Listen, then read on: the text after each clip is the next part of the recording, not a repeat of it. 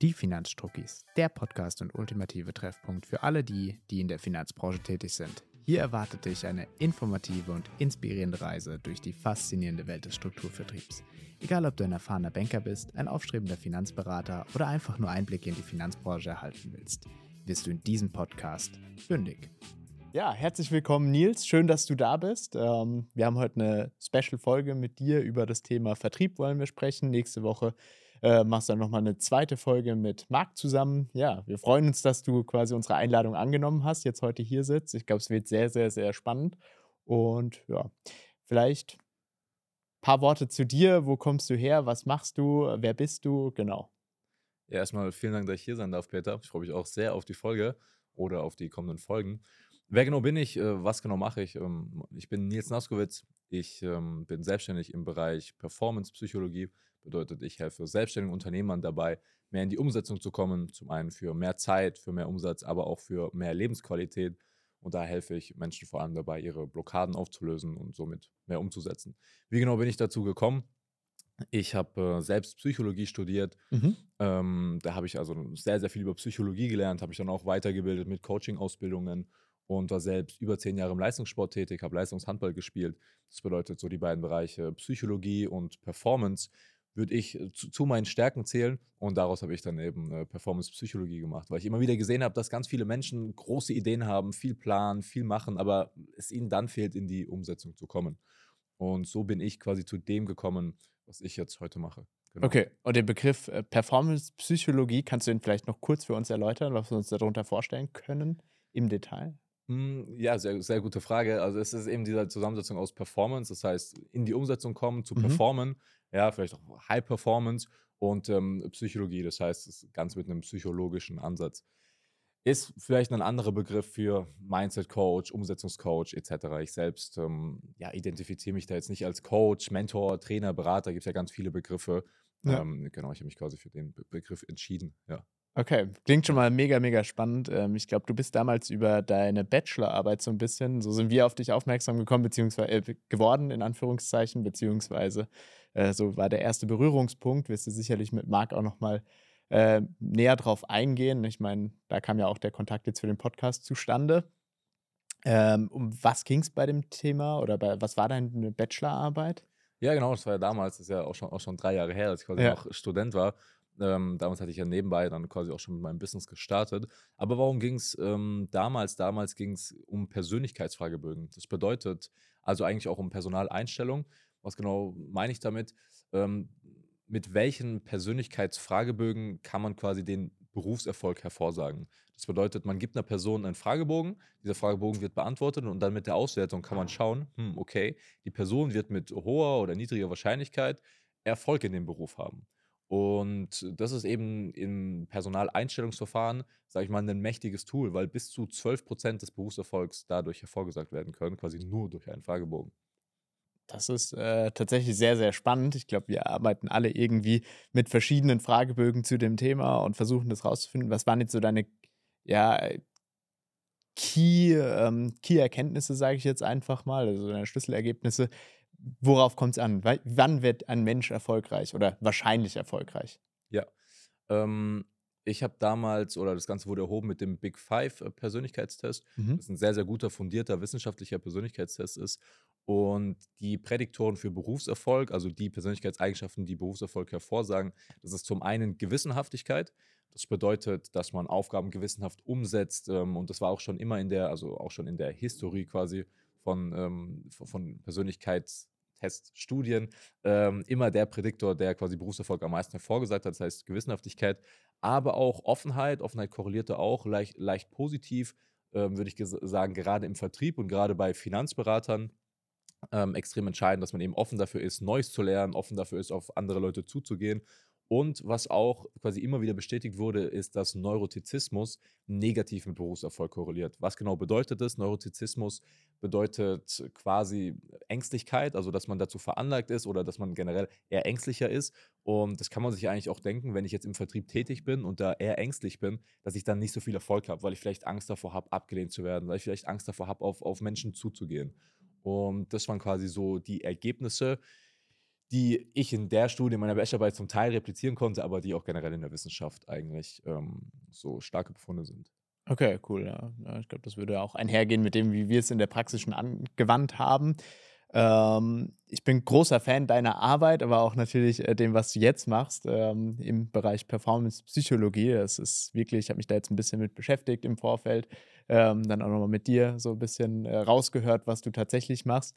Ähm, klingt sehr, sehr, sehr spannend. Aber lass uns vielleicht nochmal ein bisschen weiter vorne anfangen und über das Thema sprechen. Ähm, ja, was ist Vertrieb? Was ist Vertrieb in Deutschland? Wie wird er gesehen? Wie wird er vielleicht auch im Vergleich zu anderen Ländern auf der Welt gesehen? Und äh, was macht das Ganze in Deutschland vielleicht auch so schwer? Also warum ist das so negativ behaftet? Vielleicht kannst du da ein paar Worte zu sagen, das würde mich sehr freuen. Mhm, ja, sehr gerne. Also erstmal meine persönliche Einschätzung zu Vertrieb. Ich, ich finde Vertrieb sehr positiv. Ich habe da. Äh, ja, ja, eine sehr, sehr positive Einstellung zu. Ich glaube aber, dass tendenziell in Deutschland ähm, das einen sehr, sehr negativen Touch hat da Vertrieb oder beziehungsweise Verkaufen häufig mit den Leuten etwas andrehen, Menschen manipulieren, Menschen emotional manipulieren, Menschen abzocken, dass, oder, oder Türklinken putzen, dass damit etwas verbunden wird. Das bedeutet, Deutschland oder generell in Deutschland, so wie ich das mitbekommen habe und auch die Erfahrung von anderen Menschen da habe, ähm, hat es eine relativ negative ähm, Bedeutung oder ist relativ negativ anerkannt, ja. Aber woher kommt das? Was denkst du? Also liegt das jetzt dran, weil wir halt deutsch sind und das eine typisch deutsche Eigenschaft ist oder? Das ist eine gute Frage. Das ist, ist ja eigentlich so ein Dogma, was, was entstanden ist. Ja. Und ähm, bei Dogmen kann man sich immer fragen, na, wo, woher entstehen die immer? Ja, zum Beispiel ein anderes Dogma ist, dass ich äh, Schule, Ausbildung, Bachelor, Master, Arbeiten, Rente. Das ist ja auch ein, auch ein Dogma, was in Deutschland existiert. Ja. Oder dass ich heiraten muss, ist ja auch ein, auch ein Dogma. Ähm, ja, woher, woher entstehen die? Ähm, zum einen denke ich, dass das immer gesellschaftlich oder Generationen zu Generationen immer übertragen wird. Zum Beispiel habe ich ja auch von meinen Eltern äh, manchmal, auch wenn sie es überhaupt nicht böse gemeint haben, Dinge gehört wie, ja, lass dir da bloß nichts verkaufen oder äh, gib nicht so viel Geld aus oder lass dir nichts andrehen etc. Dinge gehört. Und wenn ich mir dieses Thema jetzt nicht anschauen würde oder nicht angeschaut hätte, dann würde ich das auch automatisch an meine Kinder weitergeben. Ihnen sagen, ja, lasst euch nichts verkaufen. Und die würden es an ihre Kinder weitergeben. Und so wird es immer, immer weitergeben und überträgt sich eigentlich von Generation zu Generation. Ja, okay. Wenn wir das jetzt so ein bisschen auch umschlagen auf den äh, Finanzvertrieb in Anführungszeichen, was ich da häufig so, ist jetzt äh, natürlich nicht wissenschaftlich, sondern einfach nur eine Beobachtung meinerseits aus den letzten fünf Jahren Vertrieb, vor allem eben im Finanzbereich. Ähm, häufig ist so gefühlt auch der Grund äh, Neid. Ja? Das heißt einmal Neid mir gegenüber als Berater, weswegen die Leute vielleicht auch Ablehnung äh, verspüren oder äh, anwenden, aber auf der anderen Seite ist es auch im Umfeld, wenn sich dann jemand auf meine Dienstleistung einlässt, sagt, ey, es klingt super, ich muss auf jeden Fall was zurücklegen, ich muss was sparen, dass dann die anderen, die das nicht machen, die lieber am Konsum festhalten, weil ne, habe 3000 Euro, die gebe ich aus, weil ich gehe jedes Wochenende feiern etc. Und da kann ich auch nicht drauf verzichten. Und das möchte ich mir jetzt auch vom Peter als Finanzberater nicht einreden lassen, dass ich vielleicht 300 Euro besser zurücklegen würde oder irgendwie auf die Seite legen würde, als jetzt zu verkonsumieren. Dass die den Leuten dann sagen, nee, mach das nicht, brauchst du gar nicht so einfach nur, ich glaube eher aus diesem Neidgefühl, dass sie selbst den Konsum nicht in den Griff bekommen. Ähm, also, ne, das ist mir häufig aufgefallen, was ich total spannend finde. Äh, ich weiß nicht, ob du da auch was zu sagen kannst. Ja, total. Äh, total. Also ich glaube, in Deutschland, ich möchte jetzt nicht alles verallgemeinern, aber ja. haben wir schon eine starke Neidkultur, so ich das auch mitbekomme. Und ähm, da wird natürlich schnell geneidet und da wird vielleicht auch ein Finanzberater äh, geneidet, der dann vielleicht äh, gut gekleidet ist, der vielleicht auch ein gutes Auto fährt, der vielleicht viel Geld verdient, der wird dann eben geneidet und dann wird dann gesagt, nee, von der Person, da lasse ich, da ich mir nichts sagen. Aber was du auch gesagt hast, das ist, glaube ich, auch ein großes Problem, dass man halt in so wirklich fundamental wichtigen Themen wie Versicherung oder Finanzen dann eben auf die Eltern hört oder dann eben auf äh, die Bekannten oder die Großeltern oder die Freunde hört. Und äh, das sind ja nicht, sind ja keine Experten. Das ist generell ein ganz wichtiges Thema. Welche Informationen oder wie evaluiere, das heißt, wie bewerte ich Informationen, die ich bekomme und von wem bekomme ich die? Das heißt, wer ist die Quelle meiner Informationen? Lasse ich mich jetzt von meinen Eltern über Finanzen beraten? Ist es jetzt wirklich was Gutes? Wenn mein Vater jetzt vielleicht, keine Ahnung, 100 ähm, Mehrfamilienhäuser hat, ja, ein riesen Aktienportfolio etc., da gut gewirtschaftet hat, ja, dann ist es vielleicht gut. Wenn meine Familie aber generell davon gar keine Ahnung hat und von Versicherung auch gar keine Ahnung hat, warum sollte ich mich dann von denen beraten lassen? Aber das machen eben sehr, sehr viele Menschen, weil sie denken, ja, die Personen wollen ja nur das Beste für mich, ähm, was ja in vielen Fällen auch so ist, ist aber vielleicht nicht immer gleich das Beste. Und da ist eben wichtig, auf, Ex auf Experten zurückzugehen. Wenn ich, wenn ich jetzt ähm, Schnupfen habe oder wenn ich krank bin, dann ähm, gehe ich ja auch nicht, äh, dann gehe ich auch nicht zum Finanzberater, ja, blöd, blödes Beispiel, sondern dann gehe ich zum Arzt. Oder ja. zu Google. Ja, oder, oder zu Google. Ein einschlägige Foren, ja, und krieg dann da meine Diagnose Krebs. Unheilbar, ja. Ja, nee. Das ist auf jeden Fall was, wo ich auch sagen würde, kann ich dir voll und ganz zustimmen, was ich auch total paradox finde, wenn man sich so überlegt, weil meistens ist es ja, wie, wie du schon sagst, die haben keine 100 Mehrfamilienhäuser und die haben kein großes Aktienportfolio, sondern reden dann eher aus ihrer Erfahrung, ja, ich habe auch mal, in den 90ern habe ich auch mal was abgeschlossen und war, war großer Müll so. Da, da ist, ja. fehlt dann wieder diese Offenheit, der älteren Generation sich vielleicht nochmal neu darauf einzulassen. Ja, auch dieser Markt hat sich verändert und ich würde sagen, stark im Positiven verändert durch das Thema Transparenz, durch große Vergleichsportale etc. Wenn wir jetzt mal rein auf die Sachebene gehen, also Sachversicherungen etc., da kann man eigentlich relativ schwer dem Kunden sagen, ey, ich habe das günstigste Produkt mit den ähm, äh, besten Leistungen und die ist halt doppelt so teuer, wie wenn du zu Versicherung XY gehst, weil es ist sehr, sehr vergleichbar. Klar, in dem Bereich Anlagen und vielleicht dann auch ähm, Sparen für später, da muss ich so ein Stück weit immer noch die Story vom Berater abkaufen, weil so 100% greifbar ist es einfach nicht für die meisten. Aber auch da, ich glaube, es hat sich schon stark zum Positiven hin verändert, dass man eben nicht mehr die klassische äh, garantierte Verrento, äh, garantierte Rentenversicherung hat mit Garantien drin, mit einer Verzinsung, die fest vorgeschrieben ist, die die Versicherer dann am Ende des Tages in einer Nullzinsphase auch gar nicht halten können und da stark nach unten abweichen müssen oder dann eben Verträge auflösen, weswegen der eine oder andere vielleicht auch eine schlechte Erfahrung gemacht hat oder dass man eben nur noch auf Einzelaktien geht, weil man die höchstmögliche Rendite haben will und da versucht, eine Story aufzubauen. Ich glaube, das hat sich schon alles positiv verändert, aber dann braucht es eben auch eine, eine Offenheit der Käuferschaft. Ich glaube auch generell, die hat es im B2B-Bereich deutlich häufiger als im B2C-Bereich. Ähm, ja, also ist so, was mir auffällt. Ein Unternehmer ist eigentlich immer dankbar, wenn man ihm Arbeit abnimmt und dann da seine Expertise mit reingibt. Äh, Im B2C-Bereich mal so, mal so. Ähm, total, ja. total. Also ähm, ich habe ja vorhin auch das, da das Beispiel gebracht mit, ähm, mit Software und Unternehmen. Also wenn jetzt ein Unternehmen ein Softwareproblem hat oder die braucht jetzt eine Software und dann geht sie zu SAP, dann lassen die sich ja gerne was verkaufen, dann lassen sie sich auch gerne was Teures verkaufen. Und weil Unternehmen kaufen ja gerne. Vor allem im B2B-Bereich. So, da, da, ja. da, da, müssen ja Sachen verkauft werden, ja, weil da hat man vielleicht auch so unternehmerische Denken, da existieren vielleicht auch ganz viele Blockaden, Glaubenssätze dazu nicht.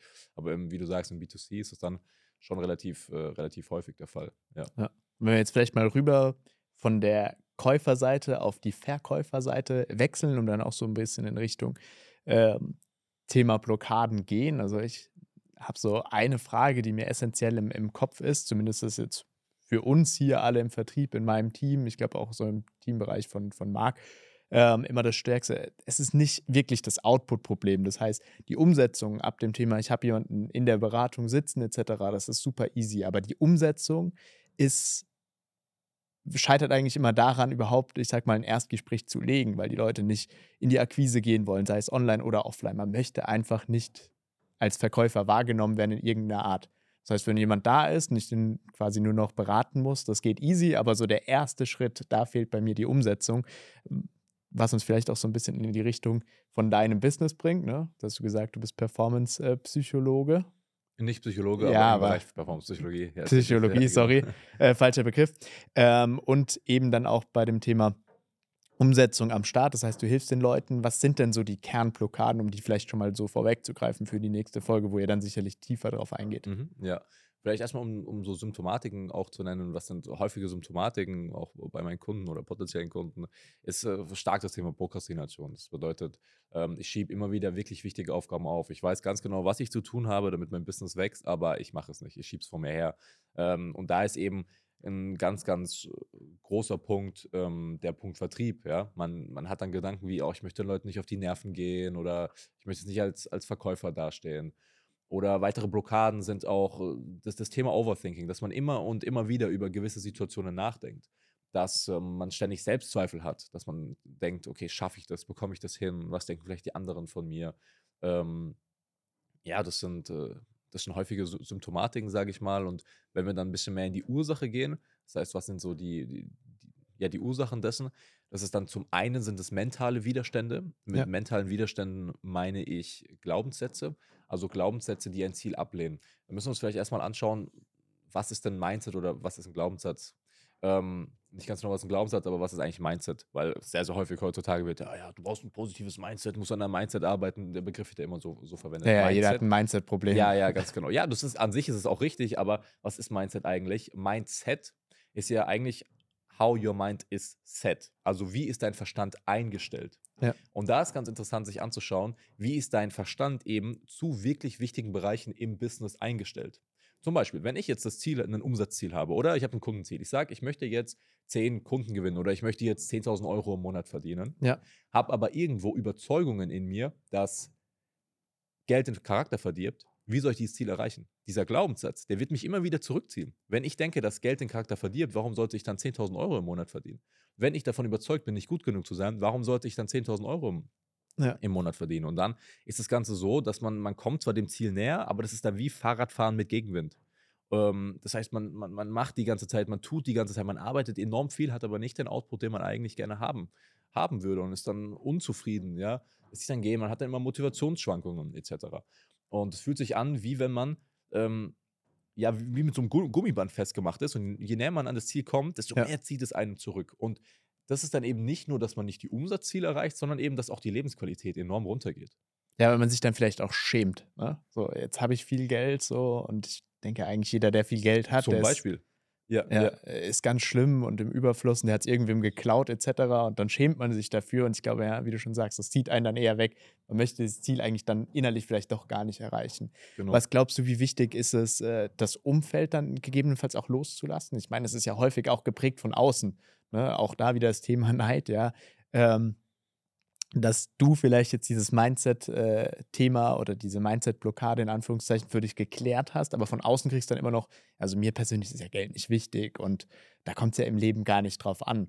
Ähm, und dass man dann wieder in diese Zweifel zurückgezogen wird, in Anführungszeichen. Ja. Muss man das Umfeld mitnehmen? Muss man es abkapseln und sagen, okay, ich mache einfach mit den Leuten nichts mehr, die mich da, da aufhalten? Was würdest du den Leuten da als, als Tipp mitgeben? Pauschal ist es sehr schwer zu sagen, Ja. ja. was man einfach so pauschal sagt, aber Thema Umfeld ist sehr, sehr wichtiges, sehr, sehr wichtiges Ding. Ich sag mal, gerade wenn man Fahrt aufnimmt, ja, wenn man vielleicht ganz am Anfang ist vom Business und sich so mit Persönlichkeitsentwicklung auch entwickelt und plötzlich über andere Themen redet, oder wenn es dann auch wirklich anfängt zu laufen, ja, man wirklich Erfolge hat, dann nimmt man wie so eine, wie so, dann nimmt man ja Fahrt auf, quasi wie so, wie, sie- wie so eine Rakete. Ja. Und das ist ganz automatisch, dass Menschen sich dann daran festhalten, entweder mit nach oben gezogen werden wollen oder halt wie so Steine an der Rakete dranhängen und dich, und dich runterziehen wollen. Ja. Und da ist halt wichtig anzuschauen, ähm, ich gehe da immer auf das Thema Werte zurück. Das heißt, was sind meine Werte, was ist mein Wertesystem, was ist mir wirklich wichtig und mich mit Menschen zu umgeben, die ein ähnliches oder ein gleiches Wertesystem haben, aber auch natürlich offen zu sein für andere Wertesysteme. Das heißt, wenn ich jetzt jemanden habe, der ein ganz anderes Wertesystem hat, mir trotzdem anzuschauen, okay, kann ich mich mit dem verbinden, kann ich mich mit dem nicht verbinden. Und das würde ich machen und da halt schauen, was ist wirklich die, die, die tiefere Absicht dahinter, hinter der Person, die jetzt sagt, ja, ja, wenn du zu viel Geld verdienst, das, das ist nicht gut, etc. Das muss man dann im, im Einzelfall, muss man sich das anschauen. Persönlich würde ich sagen, wenn man erfolgreich sein will, sich mit erfolgreichen Menschen auch natürlich umgeben, von denen man halt lernen kann. Ganz klar. Men sich mit den Menschen umgeben, die das erreicht haben, was man auch erreicht haben möchte. Sich Mentoren suchen, Leute suchen, die einem dabei helfen, ähm, mit äh, anderen Leuten aus dem Umfeld, Umfeld da verbinden. Das, ähm, das, das kann ich dir auf jeden Fall mit auf den Weg geben. Ja. Ja, sehr cool. Also es war jetzt keine, ähm, ja, keine Werbung für Strukturvertrieb, auch wenn es indirekt eine war. Erfolgreiche Menschen um dich scheren. Ja. ähm, und dann eben auch Mentoren in Anführungszeichen dabei haben, gibt es alles bei uns im Programm. Also wie gesagt, Strukturvertrieb ist, glaube ich, gar nicht so schlecht. Ähm, ich würde es an der Stelle dann auch quasi auf die nächste Schau äh, Folge verschieben, wo du dann nochmal tiefer auf diese ganzen äh, Blockadethemen eingehst. Ich glaube, da haben wir sehr, sehr, sehr, sehr stark an der Oberfläche ähm, geschabt und da kann man deutlich mehr zu sagen. Ich freue mich, die nächste Folge dann auch zu hören und dann mitzubekommen, was du mit Marc darüber zu besprechen hast. Vielen Dank schon mal, dass du überhaupt da warst und dir die Zeit genommen hast. Ich fand es sehr, sehr spannend. Ich hoffe, ihr da draußen auch alle. Genau, an der Stelle vielen Dank und ja. Ja, das hoffe ich auch, dass die Folge schon mal spannend war. Ich finde es auch mega geil, hier gewesen zu sein und freue mich auf jeden Fall auf die nächste Folge. Ja, ich mich auch.